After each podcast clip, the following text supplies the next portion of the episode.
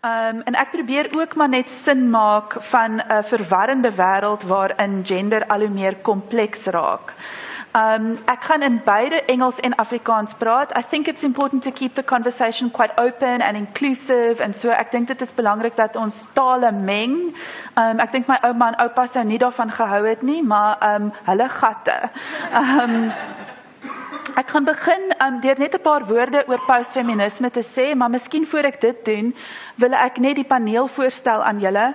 Lumerie Creer sit hier langs my. Sy is die uh, voorsitter van die sielkunde departement by Stellenbosch en sy is ook 'n kliniese sielkundige. She has qualifications from UCT and Boston University and Harvard Medical School. En haar navorsing fokus sy op die emosionele wêrelde van Suid-Afrikaanse moeders met lae inkomste en gebruik hoofsaaklik psigoanalitiese, feministiese en postmoderne teoretiese raamwerke. Sy is die soort persoon as dat wanneer sy met jou praat, dan klink dit vir jou asof sy regtig luister na wat jy sê. En dis redelik raar. Ek dink we have a very low attention span for each other en Lumerie klink altyd asof sy regtig belangstel in wat jy te sê het. Um langs haar sit Jana Vosloo, sy's besig met 'n meestersgraad in filosofie by Stellenbosch Universiteit. Haar honeursreferaat was getiteld Towards a border that feels theorizing otherness in conversation with Julia Kristeva. Kristeva is natuurlik ook 'n baie bekende um feminist. Sy het ook 'n agtergrond in visuele studies. Hey. Um en is iemand wat in 'n akademiese huis groot geword het, so is van kleintyd af betrokke in gesprekke oor gender en politiek. Sy is ons token jong persoon. Um langs haar sit Amy Daniels. Um Amy is a classicist in the ancient studies department. Sy het nagraadse kwalifikasies in klassieke kulture en Duits. Sy is die brein agter die dialogical potgooi. As jy nie weet wat dit is nie, gaan Google dit. En is een van die mees diepdenkende mense wat ek ken. Um Amy, it is a joy and a pleasure to have you with us. So dankie aan die hele paneel. Okay, net vinnig 'n paar um idees oor feminisme. Bell Hooks is 'n Amerikaanse feminis en um, 'n politieke skrywer en sy bied 'n duidelike en reguit omskrywing vir feminisme in haar boek Feminism is for everyone. Sy sê it is a movement to end sexism, sexist exploitation and oppression. This is how she defines feminism. Not post-feminism, feminism. A movement to end sexism, sexist exploitation and oppression along with the awareness that feminist theory continues to be a theory in the making. Dit is 'n teorie in wording. Dit is iets wat ons aan moet skaaf, wat ons aan moet werk. Perhaps feminism ought to be defended as called for by Rosie Braidotti as a transformative or affirmative ethics. Iets wat moet transformeer en iets wat moet affirm. Hierdie standpunt eerder as om feminisme as nog 'n regulerende, soewereine mag te plaas, beklemtoon produktiewe, dinamiese en kreatiewe becomings. The word becomings used the way Deleuze uses it um, as well. Dit beteken so Sarah Ahmed suggereer dat die feministiese beweging presies dit is, 'n beweging. It's a movement. It's not something you do on your own, it's something you do in relationship. En dit is iets wat dan word, wat dan geproduseer word. Um via Ahmed, I would like to argue that feminism is firstly about asking questions about how to live better in an unjust and unequal world. How to find ways to support those who are not supported or are less supported by social systems. How to keep coming up against histories that have become concrete and how to create relationships with others that are more equal. This, I think, is the essence of feminism to give voice, to lend voice to those who are voiceless. And I think feminism has quite often historically failed in this. Um, it is for this reason, for instance, ironically, that feminists were also the first ones, feminist psychologists, to, to spearhead the field of masculinity studies and to argue for the protection of male rights and male personhood. Um, okay, Ahmed skryf byvoorbeeld oor feminisme quote dat ons moet dink en dis my vertaling dat ons moet dink aan feminisme wat plaasvind op plekke wat histories as nie polities beskou word nie in huishoudelike kontekste in skole elke kamer van elke huis kan 'n feministiese kamer wees. Feminisme is waar feminisme moet wees sê sy. Feminisme moet oral wees. OK ek gaan begin met 'n paar basiese vrae Um Lumerie, hoekom is jy, ek gaan sommer aanneem jy's 'n feminis. Hoekom is jy 'n feminis? Wat beteken dit vir jou? Vertel vir ons bietjie van jou navorsing en hoe dit geslag as onderwerp of etiese raamwerk betrek. Ehm um, wel baie dankie dat jy my genooi het. Ehm um, ek het nie eintlik geweet presies wat postfeminisme is nie, so ek het 'n bietjie gaan gaan kyk. Uh die ehm um, feminisme vir my is soos wat jy gesê het, dis 'n politieke projek, dis 'n akademiese projek en dit gaan om bemagtiging. Bemagtiging is net 'n baie simpel woord dink ek. So mm. empowerment klink mm. my meer powerful mm. as bemagtiging. Maar dis oor die bemagtiging van vrouens en ek dink dan ook van mans. En en dan in die daar proses gebeur omdat jy aandag skenk aan die kategorie van gender. Nou, as jy my vra waarom ek 'n feminis is, kan ek vir jou ek het actually 'n datum of 'n tyd in wow. my lewe. ja, conversion okay, experience. Picture, picture me, I'm 18 years old. Ek stap ek is op Stellenbosch, ek kom as 'n klein koekie van 'n klein dorpie en ek is dra 'n lang blommetjies rond en 'n valletjies wit hemp met 'n fluweelstrikkie en ek stap verby die Mayuba Kosas paviljoen. Oh, tan tan tan. First track. Dan kom ek by die filosofie departement waar my een hoofvak waar al my lektore mans is met geweefde dasse. Dan kom ek by die sielkunde departement waar al my al my lektore mans is met wit jasse. Hmm. By omtrent geen vrouens in sig nie. Dan wil ek nog ek wil eers staan, so ek wil baie hard leer, dan gaan ek biblioteek toe en ek leer en leer meer en kwart voor 8 moet ek my boekies pak en huis toe gaan terwyl al my kompetisie wat mans is in die biblioteek mag bly en aan mag leer. Hmm. So dit was so 'n bietjie van 'n no-brainer toe ek die eerste keer die F-woord hoor by Albina van der Spy wat beide beeldskoon en slim was mm. en sy leer vir ons al eerste les was waarom moet vrouens s'nags nie op die straat te loop nie? As ons vir mans verbied om die strate te loop, dan is alle vrouens veilig. Mm.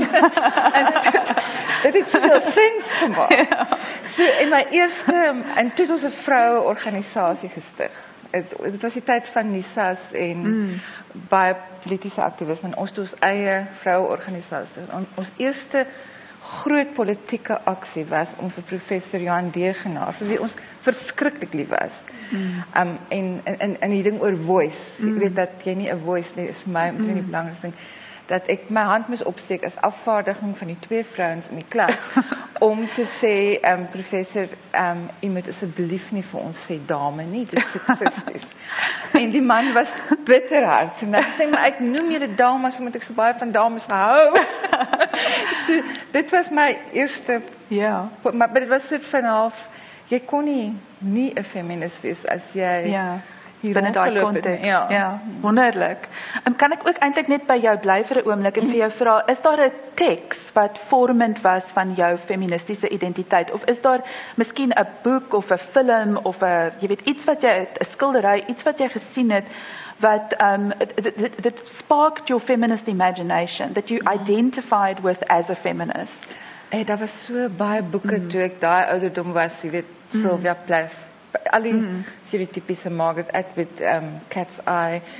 Um maar ek dink nogal baie van daai uh, daai tyd het doen gehad met the coming of age in becoming a woman and not a girl and mm. and and having a voice. Mm. Dit was dit was um so daai tipe tekste. En snaaks genoeg is ek dink aan kunswerk iets is um Marlene Dumas wat ek dink nie haarself 'n feminis wil noem nie. Mm. Dis haar werk my nogal baie en spesifiek daai skildery van die van die meisie met die rooi hande. Want daar's so iets it's very confusing to be a young girl in the world. Mm. Um because you get the message you have to be successful and you have to um achieve but on the other hand you're also told your work is relationship, your work is motherhood your your work is to seduce men. So it's a very very confusing. Mm. world I think to be mm. a girl in but we can talk more Okay. Wonderlik Jana laat ek bietjie na jou toe of eintlik kan kan ek met Amy weer volgende praat. Ja, kom ek praat volgende met Amy. Amy you know, what does feminism mean to you? Is, is it something that you identify with? Tell us about specifically how gender politics sort of influences your life and your work as a lecturer, as a teacher, as a thinker. Um, also, maybe I can add that you're a classicist, and you know, I'm interested. How does how does feminism infect your discourse or your discipline? How does it intersect with um, the kind of ideas that you're having at the moment in um, the Ancient Studies Department? Um, well, so if I am not going to make my tale because I don't Afrikaans so good. um, so, uh, to your first question, why I'm a feminist and, and, what it means to me, I never really. I was speaking to my colleague the other day, and she asked, "Why is that even a question?" You know, because I grew yeah. up in a in a time where it's sort of the default to raise strong girls. Even though I grew up in a very patriarchal household, our patriarch was all about raising strong women, mm-hmm. you know. Um, so when I came into contact with um, a discipline like classics, where most of the respected scholars at some point were old white men, mm. um, it was confusing to me. Um, it was something that I, you know, I didn't, I didn't think I could be a part of it, and it was the first place I couldn't be a part of something. Um, classical music was more diverse by that time. So how can classical music, with all these dead white men creating music, um, be ahead of classics? Um, so um, I think as I came through the ranks, I started seeing strong women teaching um, and really pouring themselves into our discipline strong women speaking up online. Um, Mary Beard, for example, who, yes, is problematic, but who has given classics a voice. Mm by having her own voice, mm. you know, by not wearing makeup, by not worrying about the fact that she's aging, by wearing great shoes and still being able to call herself a feminist. Mm. Um, so I think uh, at the moment, even though being vilified in the public domain for not being a hottie. Oh my goodness. Mm. How is that even a thing, ladies and mm. gentlemen? you know, um, the fact that you can have, what's her name, Lynette? Belinda something um, who doesn't do as robust scholarship but is more popular in the States, for example, because she's beautiful. Mm. Um, I think we're seeing a lot of the intersectionality of feminism with classics just in the public eye, mm. with how classics is being sold. And for anyone who's not sure, classics is where we sort of get the idea that men ought to be on top. um, actually, the word classics comes from um, ancient Rome, a little lecture here, where um, the first census of ancient Rome had the people with the most clout being the classics. Okay, so the, those men were classics.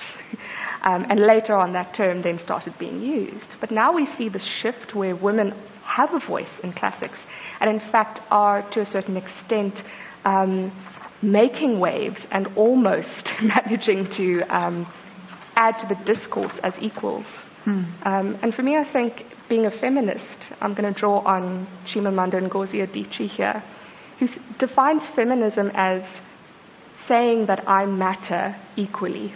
Okay, um, it's something very simple, um, and uh, I think that's what you know. What's actually it's exciting to see that happening in a discipline like classics. Mm. Um, yeah, we're a bit behind, guys. send your thoughts and prayers our way. And and and, and Amy, you're you're you're a consummate culture vulture. So so is there a cultural text, you know, a film or a book or a, something that kind of sparked your imagination that that was something that you looked towards or that was a catalyst for your thinking as as a kind of feminist person? Um, so I pondered this question, and again, because I was raised by strong women and a man who really wanted strong women in the world, um, I wasn't sure that there was anything that sparked my mm. thinking on feminism. But I do remember a lecturer in the philosophy department um, who refused actually to join academia because she thought it was her job to go out and empower young girls. It is a confusing time, you're right, Marie. Mm-hmm. Um, to go out to schools and tell girls that they mattered. And um, she read Simone de Beauvoir's Second Sex with us. The text was great, but I think it was the interaction mm. with a human being who was living her feminism mm. so passionately that had the greatest influence. Mm. Wonderful, thank you. Jana, okay, um, sê vir my, hoe het jy feminis geword? Ek weet ek is nog ek is nuuskierig oor daai wordingsreis. Wat was jou jou reis tot op hierdie punt? I have a rule. If cell phone rings in my classes, you buy us pizza. en ehm um, kan jy bietjie met ons praat oor wat die woord vir jou beteken? Ek weet nie waar hierdie musiek vandaan kom nie. Does I? Elevator music. ja. Q score. Aaron Sorkin. Hier kom. okay, ehm um, so bietjie jou reis, bietjie hoe jy tot hierdie punt bekom, uh, uh, uh, gekom het en wat die woord vir jou beteken. Okay, dankie Stella. Ehm um, ek dink wat jy die ek wil nou aansluit by wat jy in die begin gesê het en ek hou van die feit dat jy vir my gevra het hoe jy 'n feminis geword. So hier is feministe ek word. Ek is die wordingseën. Ehm um, maar ek dink dit is 'n baie belangrike vraag want ek dink mense word die hele tyd op nuwe maniere 'n mm. feminis. Mm. En soos wat sy wat sy aan die begin ook genoem het, ek kom uit 'n feministiese huishouding uit. Mm. Maar ek het gisterond bietjie gedink, dink ek aan ek kan onthou 'n tyd wat ek baie baie eksplisiet en kwaad gesê het ek sal nooit 'n feminis wees mm. nie. Ek so ehm um, as ek terugdink amper oor die proses en ek dink wat ons baie keer onderskat is vir baie mense is dit nog steeds 'n proses mm. alhoewel like you said it's a, it's it's so obvious at the moment for me but it I guess it was always in the sense of broader sense of justice and the easy questions. Um, but it was really, I think, at university where you get confronted in your residence spaces. Um, you know, similar to you, and it's actually funny because now this is probably just a little bit of a few years later. Um, but it's a similar no, it's experience. it's a similar experience still. I mean, in my residence, we still had visiting hours where men didn't have them. I mean, can't have, if you have a male guest sleeping over, it is, you get a disciplinary hearing or whatever. So things like that. I think the university policy, even on that, was la- when I was um, working on these things last updated in 2001. So stuff like that. I think there was also like I was sparked by like anger and frustration that a lot of our peers had, or my peers had at that time. Um, so yeah, I think feminis ek ek word definitief op nuwe maniere een. Daai was een in my koshuis. Daar was daar sekere redes. Ehm um, as ek terugdink aan hoërskool as ek nou dink ehm um, ek bedoel my tweede jaar derde jaar was vol tyd. Mm. ehm um, so that was kind of our entry. There wasn't really space for you to now go and reflect in the bathroom am i a feminist. It was hardcore. Like now you have to go and either you with these people and you're talking about it or you're not. Yeah. Um so I think that was a very nice space to kind of also just force, not force, but like to really initiate the conversation on a quite an intense level, but a good level. Mm. Um, yeah, what was that? Maybe also talk about, I mean, are there any cultural texts that have been influential to you? You know, films or books or anything, yeah. series, podcasts? Yeah, I thought about that as well because I think maybe the biggest influence are maybe the non feminist texts. Ah. Because there's so many of them all over the place. we, when we grow up, you know, you watch all these rom. I have a guilty pleasure of like watching rom-coms and analyzing them and kind of yeah. seeing how non-feminist they are. Yeah, yeah, yeah. Um, so and think, enjoying it anyway. And, yeah, and then, then like being confronted with that subtle Yeah. enjoyment. But yeah, so I think that's a, a first point of departure. Is maybe there's so many non-feminist texts, Mm. um, and maybe that digesting them then Mm. then comes the, the feminist text, and then that speaks Mm. to what you've been seeing or thinking. Mm. Um, I think art. Okay, I I was a student of Stella, so she's very influential in my art knowledge. But even like Zanele Muholi, some, someone like that in the South African context who speaks about what it means to be a black gay woman in precarious communities. Um, I think these are the types um, you also mentioned, Chimamanda Ngozi Adichie. I mean, those are the type of feminist role models that definitely inspire me at the moment. And then also Judith Butler, I think, was the first like academic text that really spoke to me. Okay, wonderful. All right, so so we live in an era of posts uh, era van poste. Ons gebruik daai anglisisme wat impliseer dat ons verby die diskoerse van die verlede beweeg. Um dis in 'n post-waarheid wêreld, um waardeer ons nie meer waarheid as 'n morele imperatief nie of dit is wat ons vertel word. Um en in 'n postmoderne wêreld verbeel ons onsself uit uit buite die naïewe absolutisme en arrogansie van die modernisme. Posthumanisme byvoorbeeld verhoog ook bewustheid oor die skadelike gevolge van die verpligtings, ekskuus verligtings perspektief wat mense in die middel van die heelal plaas. So daai soort van uh, humanism of the enlightenment subjectivity that places the person at the center of the universe. Um, this is of course part of the problem of a kind of contemporary politics um, a politics that is not empathic, a politics that is not caring or, or not, not concerned with other people but with yourself. And, and that sort of positioning of the human at the center of the universe, I think, is part of that problem. So this raises the question of whether we have somehow outgrown the need for feminism. If we're living in a, in a post-feminist era, are we post-feminism? Do we still need feminism or not? In the 1980s, for instance, radical feminism was concerned with the humiliation of women through the representational sphere of pornography. This was a very important discourse and topic for feminists in the 1980s and 1990s who were increasingly wanting to think about and understand how representational politics works. Um, how does how does a politics of representation work? How does it work not just in terms of what um, the conditions are of a woman in um, a painting or in um, a, a pornographic film, but also what is the impact of the representation itself? not just the conditions under which it was made, but also the ripple effect of how it impacts people who look at it. Um, decades later, we live in a world where violent pornography is completely ubiquitous. I mean, it, is, it, it saturates our world. It is the elephant in the room. It is absolutely part of our reality. Um, and yet, feminists are entirely silenced on, on the issue, perhaps due to the claim that freedom of expression trumps um, the concern that we might have over harm. I'm not sure how to make sense of all of this. Um Lumerie, kom ons begin weer by jou. Het ons nie meer die behoefte aan 'n feministiese etiek nie? Um are we beyond the need for a feminist ethics? Wat is jou ervaring as 'n sielkundige en iemand wat met studente werk en um ek ek dink mense kan ook vra is gender as 'n kategorie nog geldig? Do we still need the category of gender?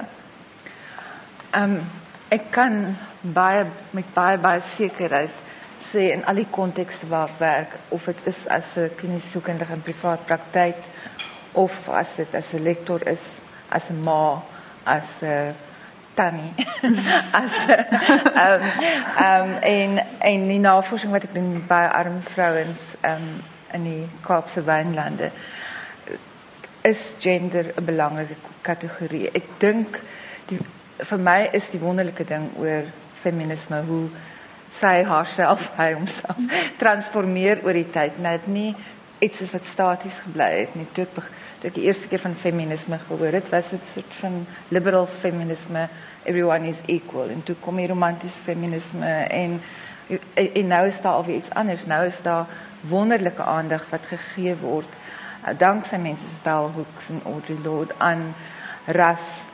Ek dink daar word glad nie genoeg aandag gegee word aan klas nie. Ja, ek maar dink um, seksualiteit al daai goed kom in. So ek dink ek ek dink wel dat dat feminisme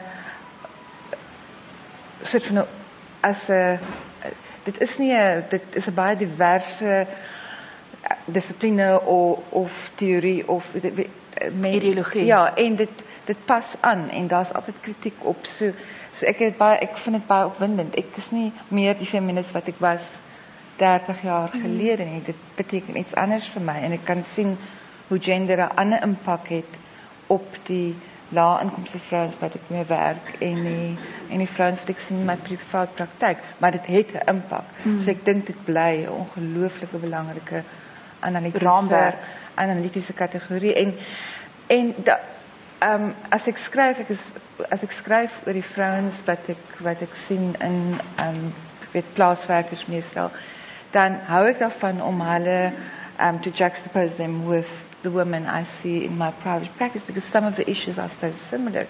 You might have a woman who I see in Kylemore who's black and blue and she's been beaten by her husband um, and she tells me a story of how she uh, threw a kettle of hot water at him, you know, and um, and burned him goed gebrand. Um, um, mm. On that side, and then I have a woman whose husband um, beeps the horn when he comes home for her to open the garage, who drives faster if the children make noise on the back seat, who does all kind of other violent things. Microaggressions. So, so, so it's and, and I feel the violence against the women and the, um, and then the the her um, revenge will be to spend a lot of money on her credit card or yeah. play games when he's sleeping or thinking of other men when they're having sex. You know, so mm. so there's the, but so there are similar issues, even though the stakes are different. And mm. um, and so class is an important framework that we need to bring alongside gender. I think I think we've paid attention to race and we've paid attention to sexuality. I think class is the big one. I that, agree. That that I think is specifically within the South African context. It, it, yeah. it really it really is. If yeah. I think of of my women, I think class is probably the most determining factor. Yeah. Poverty is yeah. the most terrible thing. Yeah. Thing but I also like what you say about the mutuality of gender. That mm. that violence is something that's reciprocated. Mm. You know that women also respond yeah. violently, albeit with a, yeah. with a sort of passive violence. Yeah. Um, and that's something worth thinking about. And I, I, I, think that mutuality is an important topic. I, I think. Um, I, quite recently, I've started working quite a lot on women's violence, and I can't remember who said it, but said to deny women's anger and their violence is in a way to silence to, them. to silence them or to, to deny their agency. Women yeah. are fighting back. They're not fighting back, not often with a um, with a kettle of boiling water, but mm. um, um, we had a group with 13-year-olds also in Kylemore, um, girls, and they were they were describing what they will do if they get beaten, and it gave domestic violence another flavor because it's gaan hom met die yster brand. ek gaan hom met die besem slaan. um ek gaan hom met die kookwater gooi. So it was very you know they they have rhetorical violence. Yeah, they wow. they have a sense of they will fight back and they can mm. fight back. And I think women always do even though often in very subtle mm. subtle ways. Jana, ek wil vir jou vra, kan jy praat oor die behoeftes en politieke oortuigings van jou eweknieë?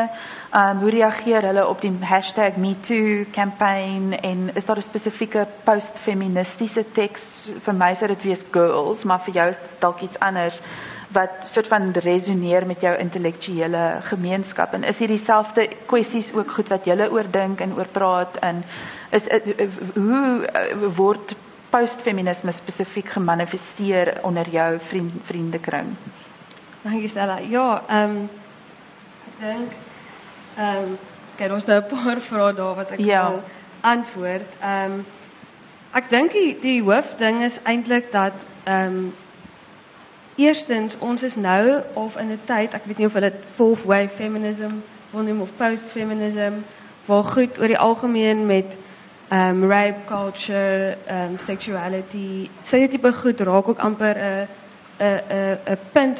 As ek nou net dink aan ek en my as ek en my praat oor die spektrum van waar ons geposisioneer is, is dit deel van die feministiese gesprek. Um en wat daarmee saamgaan dink ek is die idee dat it's it's not a simplistic feminism. It's not, you know, it was it's easy to convince someone why we should all vote or you know, we should be equal. That's, it wasn't an easy argument at first, but it's become and kind of, it's obvious as we say. But there are now nuances that we need to fine tune, and it's complicated. It's so, so complicated. So that, I think, is a big challenge for feminism if we now have to build momentum or be a united front, because how do we deal with all these complexities? And I think the, the discourse surrounding like post-feminism in the media or whatever tried to make that fun as well to an extent. Mm. um, you asked the question as well: Is is post-feminism just feminism with a sense of humor? Mm. So, I mean, in our lingo, when we talk about words like woke and lit and whatever things like that, um, I think some of the texts, Um, I, I have to drive from Cape Town, and I often listen to some podcasts. Um, and they have actually become, I think, for a lot of young people, it's kind of their feminist script. Not everyone studies, you know, gender studies and reads the Beauvoir and goes on. Um, for a lot of people, that's their exposure. Um, and I think of, if I think of some of the podcasts, um, there's one, The Guilty Feminist, um, where they kind of go and say, I'm a feminist, but, and really deal with the way, small ways in which in our di- daily lives, you know, um, you are a feminist, but you're still confronted with something. Like in the one about domesticity, how do you, you know, you're now living, now we have to renegotiate in our homes even who's doing what, what does it mean for you to do this? And they said in the podcast, I mean, it's not just the man is in the plow and the woman is at home, it's, it's this constant renegotiation. Um, and I actually think that humor has become a good tool for us to showcase complexity. Mm. Um, so even though it might be kind of a more casual uh, way of doing it, humor helps us recognize, you know, it's more complex. We laugh about subtle things that we are still complicit in, but we try to reinvent them. Mm. Um, yeah, there's a there's a few other ones. Um, I think another topic that people don't talk about in public, in like Afrikaans, Muslim, um, African communities, is sex. Like girls, I was in a girls' school. You kind of shunned about talking about that, and there's this one podcast. It's called How Come, and it's about the female orgasm. And, um, there's another one. It's called, or it's a project. It's called Cliteracy, and it's. The, I'm I'm just being the token young person now and just Please. going straight for it. Please. but they talk about it's it's clitoris literacy, and Yeah, it's the one thing it. that, that We're all- just to be clear, it's yeah simplistic as I said. Um, but what they speak of, they say we invent, we landed on the moon before we even discovered what the clitoris was about. So it's kind of like this thing about how Yeah. society. um, talks about, you know, what does it mean to be a female, sexual agency. Yeah. Um, and I, that's yeah, I feel like a lot of the, the, the didactism of humor. I mean, I think we, we learn our politics from John Oliver, um, and we learn our sexual politics from Amy Schumer and Ali Wong, and you know. So I, I hear what you're saying. I mean, I think even for my generation, that's true. But it's it's wonderful to hear you equate humor with complexity. Yeah. Yeah, I think I, I definitely think so. And um, what was the other thing I wanted to say? Sorry, I interrupted you. No, um, yeah, I think let's end it on that. note. Okay, that's yeah. a more strong point to end. Wonderful. I think we have the topic for our next year's discussion, cliteracy. How do I follow on that? um, Amy, ek ek wil vir waar het jy al 'n postfeministiese ideologie teëgekom, miskien aanlyn, miskien ek ek weet jy is ook iemand wat 'n vreeslik plugged in is. What does it mean to be woke in 2019 and specifically in Stellenbosch, which is a very kind of fraught political context? In, in the blurb for this um, discussion, I spoke about neoconservatism, um, and I know you've given this some thought, and, and could you perhaps talk about this in the current context? I'm, I'm firing questions at you here. Also, for instance, in terms of the way feminists are trolled online. I mean, I think this is a, is a hot topic at the moment. Um, and then how, you know, does this relate to the South African context and in Stellenbosch, or is it completely outside of sight of our frame of reference? And then you can all start thinking because we're going to open it to the floor and, and hear from you. All right. Um, I may have just dropped my microphone and broken it. No, it's working. It's okay, working. all right, it's working. I'll just use it as a handheld mic. Um, sure, Stella. Um, there's so much in what you've said. Let me just disclaimer for any youth in the room. I may look young. It's just because black don't crack. I don't actually know what woke means. I'm thinking it means something like awake to, um, I suppose, to issues that really affect us all, Yeah. um, and being willing to take a stand on those issues. Um, in terms of a post feminist ideology, um, the neoconservatives in my life whom I love dearly because um, I do move in um, sort of Christian circles. Mm. And so there you have a whole spectrum of people with all kinds of beliefs about what society should be and um, how we ought to express faith in society and so forth. And for some people, they equate faith with conservatism. Right. So the neoconservatives in my life have sometimes posted things online that I've been really troubled by. Um, and I don't think it's out of a spirit of vindictiveness, but out of um, finding something that resonates with them, you know, the, the, man being the head of the family and all that kind of thing, um, uh, which I think my views on would be really um, controversial, so let's not talk about that. Um, uh, sorry, I'm I'm quite moved. I, am thinking of a specific friend who posted um, something about how the transformation office at Stellenbosch is forcing us to um, use language that is damaging on campus, um, that it's pushing a femi- feminist agenda that really has no place here, and we really should be protecting men on campus that they won't feel like they are second class citizens and so forth. Now, really? Second class citizens. Anyway, yeah. uh, mm. but this article was from a, a, group called the Red Pill. Um, and the Red Pill is based on this idea in the Matrix where you've got a choice. Um, you can either drink the blue pill and remain in la la land and just carry on living as if you do not know the truth, or you can drink the red pill and have your eyes opened to the, to the deeper reality. Okay, now for the red pill, I've gone and done some research, and um, for them, the deeper reality is that there is a war on manhood. And so um, their group has um, coordinated attacks. I didn't know this until I started reading um, a book called Not All Dead White Men about classics. Um, uh, on prominent feminists. So, um, trigger warning, it gets violent, but trolls who will um, go online and send messages to feminists saying how they would like to deca- or they deserve to be decapitated and raped in the face, or um, feminists whose families are targeted. You know, so for me, I think I've gone off topic because I'm really passionate about this. The post-feminist movement I'm seeing around me um, is not one with a sense of humor. Mm. It's one that's really aggressive, mm. one that says that feminism is passe it is not passe because I've been told while walking down the street minding my own sweet business what men would like to do with their fingers. you know, um, it's it's really pretty ugly actually mm. post feminism. Mm. And we're seeing this in classics because, um, and this is where it intersects with my work, and a lot of classicists are not wanting to engage with this. I think we should. Um, because these far right, far post feminism groups are adopting the imagery of the classical world. You'll see statues of Greek Adonises on their websites, or you'll see pictures of the Colosseum where they're equating themselves with gladiators. Um, hello, gladiators were slaves. Second class citizens, much? um, all right, um, so suddenly we've got this wave of feminists, including someone I've fallen in love with, who's Donna Zuckerberg. Yes, that's Zuckerberg. Um, mm. Who has been confronting these alt right and far right groups mm. on how they speak about women and how they speak to women. Mm. But let's not conflate gender and sex, because it's not just women they're targeting.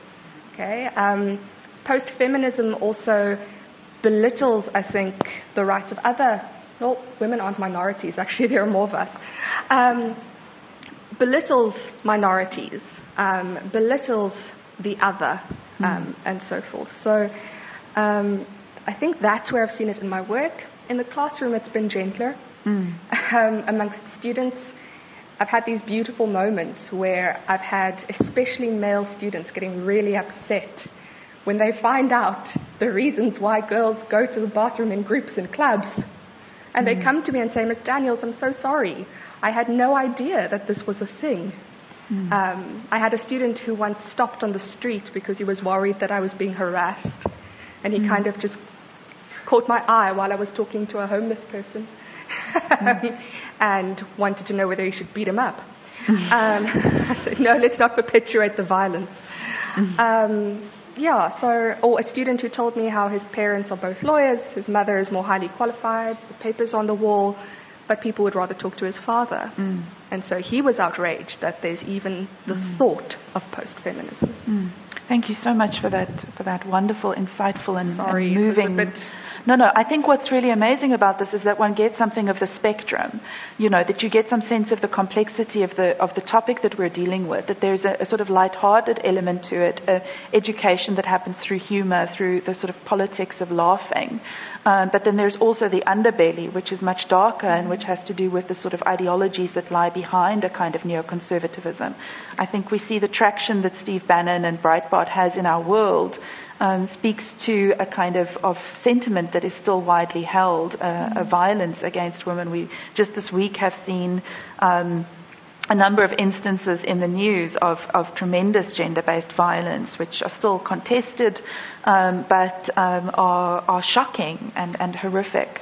Um, is, is there something you wanted to Yeah, add? there is something about post-feminism that that I I think um, you've both spoken about different kinds of po- post-feminism. One more humorous and interesting and liberating, and then maybe one that's really oppressive. And but there's a there's a post-feminism that I find maybe most disturbing and difficult to deal with, and you've referred to it when you say we all like chick flicks and and watch it and pretend to be critical about it, but secretly enjoy it. Yeah. Um, um, it, it's this idea that I hear from many young people that I work with now, and, and also see on the TV, on you know like mm. Sex and the City and Desperate Housewives. This idea that women get their power through their bodies, mm. and um, and their their danger or their power really is in their bodies and mm. their sexuality, and therefore they should concentrate on that. And then there is the pretense that women have can choose what to look like. So you have this um, this ap- ap- of transformation programs like the Afrikaans one that I find the most disturbing is the one Moy, um, where you literally put women through dental surgery. and I didn't know that you can do things with skins like that. To, to, um, but the idea is you have a choice. You can look what Yeah. you want to look like, and not only what you look like, but also what kind of mother you want to be, what your house should look like. You have you have a choice. So it's kind of in this new liberal kind of world. Mm, so you can choose to be that objectified. Actually, you're very free. yeah, you're, you're actually very free. If you want, you can be skinny. You can have straight hair. You can um, have no wrinkles, even if you know you can. You can wear what you want to wear, and it's a very, very dangerous illusion. I completely agree, and And, it's you can have the kind of sex that you want. Exactly. Uh, That's the one I wanted to talk about because I think we see this quite a lot in popular culture at the moment. And the series Girls, I think, is a good example of this. But that you can choose to practice sexually destructive, self-destructive behavior, and that almost it's your feminist right to engage in a kind of, of sexual politics that is harmful to you. Sleep with jerks, you know, like sleep with lots and lots and lots of jerks, and this is your feminist right to do this. And I think it's a misunderstanding of what feminism is and, an, and a misunderstanding of the goals of feminism. Um, but I want to, on that note, open the floor up to um, all of you and to ask if anyone has any comments or questions. Um, we had the Nasty Woman book launch yesterday, and there were such poignant and powerful comments that came from the audience. Um, no pressure. Um, anyone want to ask something or, or, or pose a question to our panel? Yeah, over here. Um, I was wondering, I didn't hear much except from Amy about what is really going on now in terms of the difference between sex and gender. And I was thinking now when Jana talked about the humor in feminism and Amy um, was talking about the sort of serious undertones about Hannah Gadsby's Mm, uh, Nanette. which basically brings all of that together into a really Mm. powerful Mm. um, stand-up show. Mm. Um, and yet I haven't really heard anything from Mm. this panel about um, the complexities of gender. Mm. Um, and I was wondering if someone would like to comment on how Mm. that affects, for example, how men or the rainbow community reacts to this idea of post-feminism. Yeah, okay, so maybe I'll let them think for a little second, but I'll just inform the audience that Nanette is a stand up comedy routine that a woman called Hannah Gadsby did, who is queer and who speaks uh, initially about um, her own experiences of gender based violence and turns these into a joke and has the whole audience kind of in stitches about this and then towards the end of the routine starts to very critically and, and in very intelligent ways talk about the format of humor as itself a form of self-destruction, self-harm, um, and the way in which comedians use humor to minimize um, uh, social ills. Um, so it's a very clever, very sensitive um, stand-up routine that calls into question all of the other stand-up routines that are on circuit at the moment. So thank you for that comment. Um, yes, any, do any of you want to respond to that? You're all looking at me. Um, I'm asking. Yeah. I'm thinking that's such a valid question, and I think um, I don't want, now I'm the token young person and the token humorous feminism person. um, but um, I completely agree with you, and I think um, I haven't seen um, the play, so I can't refer directly to that, or speak to that. Um, but even in this, in kind of just in terms of, firstly, in, in, in, in even social media and what she spoke about trolling, just this kind of idea of even validating, like, I want to say scientific gendered arguments, like in the social sciences that's been produced, and this kind of what people call a backlash against, you know, and I think of like Jordan Peterson debates, um, things like that. Where there's a very strong movement going against a lot of the work that's been done by feminists, on, by feminists Mm. on gender, and even um, I mean, I was, if you sit in a place and you have a conversation, even if it's in the intellectual sphere, it's, which is already such an isolated kind of elite group, um, it's almost like, I mean, I can sit there as a master student in feminist philosophy and talk to this guy who read Jordan Peterson once, uh, and it, I'm not taken seriously. It's Yeah. a joke. It's like, okay, you believe in this lit lingo of, you know, but it's it's it's not taken seriously, it's, and Mm. I'm not sure. Well, there's a lot of reasons why, but yeah, I don't know if that Yeah. says. Yeah. So it's, I, I'd like to make two remarks. I, I absolutely agree about the class Mm. issue that needs attention. So the other, the other thing that was interesting to me is you started mentioning religion and then backed away from it Mm. because it is so controversial. Um, and it, it's probably another topic that should be looked at because it entrenches um, anti, anti-feminist, anti-gender ideas. So, so there, that bears looking into. And Mm. even though it is controversial, it needs to be opened up. Um, and the other thing is that, that, that worries me about, um, about the state of the world that, that I live in is my day job is I, I am a language advisor and I have a telephone and, a, and an email service where anybody can send me questions on language. Um, and, and it's very clear if you have a question on language, you can send this woman a, a question. And I, I have now gotten used to being trolled at least twice a week. Oh, my goodness. Least twice a week by schoolboys who think that it is okay to send me sexually explicit messages. Oh my goodness. And the, and the worrisome thing there for me is that I'm dealing with 15 year olds who think that it is their right to be sexually aggressive towards a middle aged son. Mm. Um, because my picture is everywhere, they know what I look like. Um, And you're a hottie. I am not. I am and I'm vulnerable because I am female, and Yeah. somehow these boys think that this is okay. yeah. So, for all the for all the progress that we have made Mm. in in this world, and for all the women that we have Mm. in Parliament, and for all the Mm. debates that we can have the books that we've written, Mm. um, Has anything changed? Yeah. there who thinks that sexual violence. Yeah. And that, that to me is worrisome. It's, it's worrisome that that mothers are not talking to their sons And fathers. this issue, Mm. and that that young girls are not talking to their peers about Mm. this issue.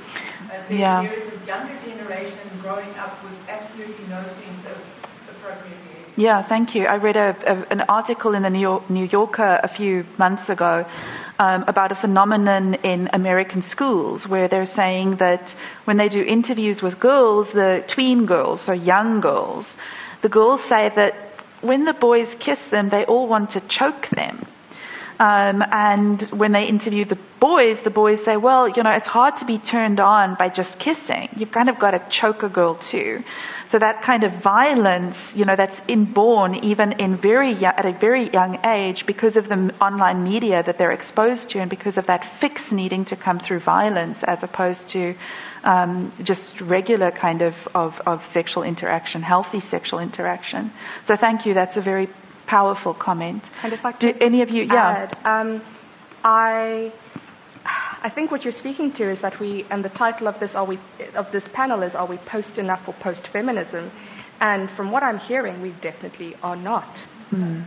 Um, but even the notion that, um, even the notion, sorry, even the notion that it is the job of the mother or the girls, like the, these boys are not listening to the females in their lives. It's really the job of the father and of their woke peers. Did I use that right? um, to be, you know, brave enough to have these conversations. Um, I mean, our allies around the Braai fire, um, because, you know, in South Africa, there's still the Braai master and his buddies, and then we're in the kitchen making salads. But anyway, um, it's the job of, of the, the guys, our allies around the Braai fire, to be brave enough to stand up and sort of ask, oh, that sexist joke, I'm not sure why it's funny. Can you explain it to me? You know, but um, Yeah. Sorry, can I, can I jump in? Sorry, I don't want to not like this, but at this moment, at this particular juncture, I'm not willing to outsource that job um, because I don't trust my male peers to understand exactly what I'm going through. I know there are some. I grew up in a household with a liberated feminist father. Um, and even now, he's 83 years old, I still have to explain things to him. Could I- This is not fine, you know. So I, I'm not. I'm not sure that I trust. could I ask why it has to be either or? Yes. Because Yes. uh, we have allies, and that might get our young boys to listen. Mm. You know, if if they see their fathers, and I'm I'm going to single them out, but they, I have friends here, and I've watched um, this friend raised his sons to be kind, gentle, and to listen. You know, and his boys are wonderful the way they, they listen to Tani Amy. I'm, a, I'm even a Tani. Um, um, you know, I, I think it needs to be a combined effort. I completely agree. Yeah, Julie. Um, just saying thank you so much, and also the diversity of um, the different ages. I Mhm. it's really interesting to hear how ignorant all this in different, uh, yeah, that's all slide. Um, just to say about religion, I'm I'm at the Faculty of Theology, um, and actually today, I don't have my students but for this, for Monday, Tuesday, and also tomorrow, um, 15 of my students who are planning to be pastors globally, um, have been here and will be here tomorrow. Um, and it'll be like this whole week then, of course, on gender, religion, um, and pop and culture. Um, so, so I, I actually think religion is very important, and we need to have something on that next year. I think we're Yeah. seeing our next year's topic very much played out now. But I think it is important, but I do think, again, and what we are trying as educators, uh, we're trying to get people to do well, get people to have the language, Mm. get people to And I think we need to have these conversations within the sort of institutional state apparatuses, so within the home, within the school, within the church. These conversations need to happen from within. The interpolation needs to happen from within. Um, is daar enige laaste vrae, Toby? So, as someone who's not an expert in this field at all, I mean, when you all introduce yourself, you reference people I've never heard of before. That- jammer daaroor. So it's such a huge body of knowledge, and it's something that I'll never be able to engage with fully. But I would still want to be an ally.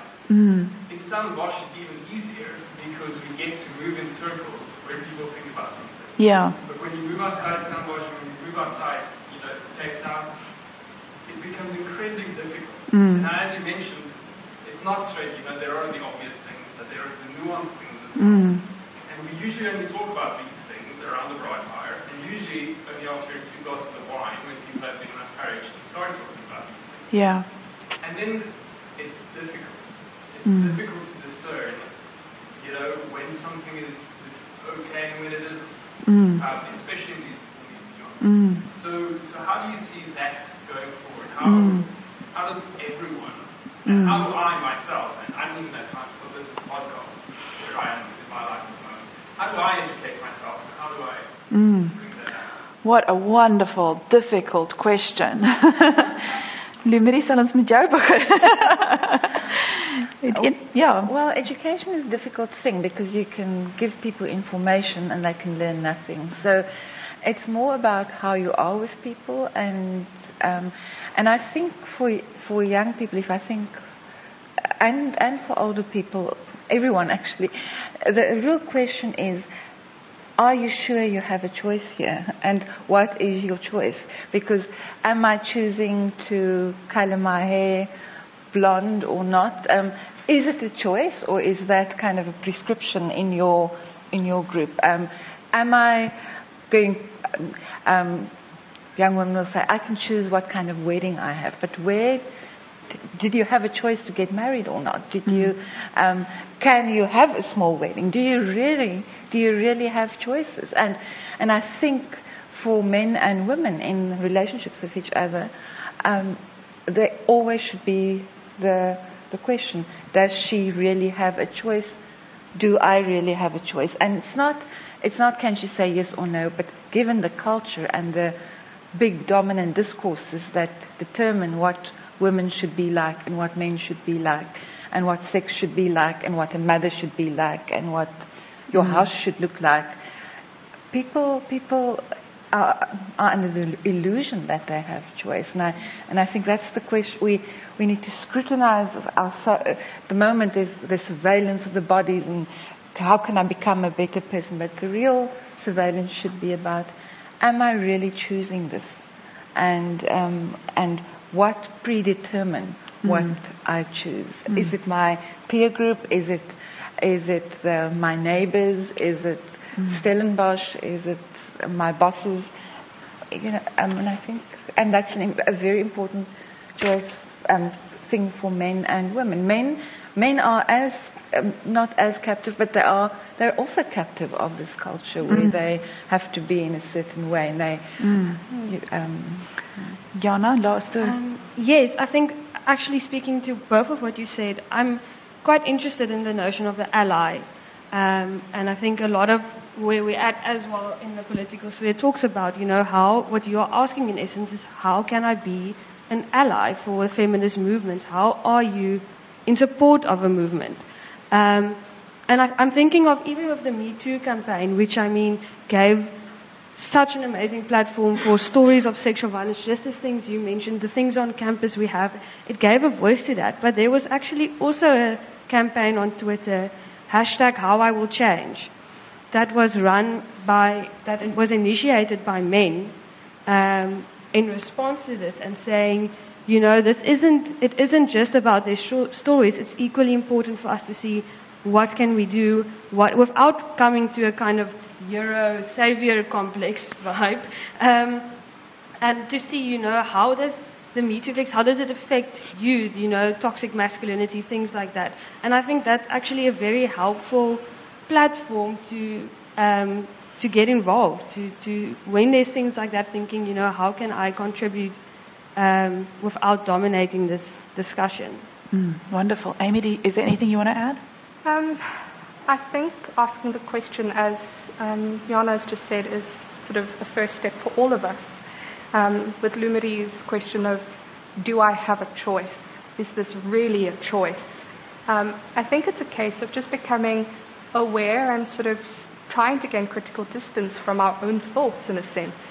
Like, where did this thought of mine come from that I need to be skinny or I have to straighten my hair or, you know, that kind of thing? Is, is it a choice? Um, and then start having those conversations, um, which can be scary because I think a lot of what we've been talking about requires vulnerability. Yeah. We hate that word. I hate the V word. Give me my batsuit any day. Okay. yeah. ja ek de- ek dink ons gaan op daai noot eindig. Um Toby, thank you for a, a wonderful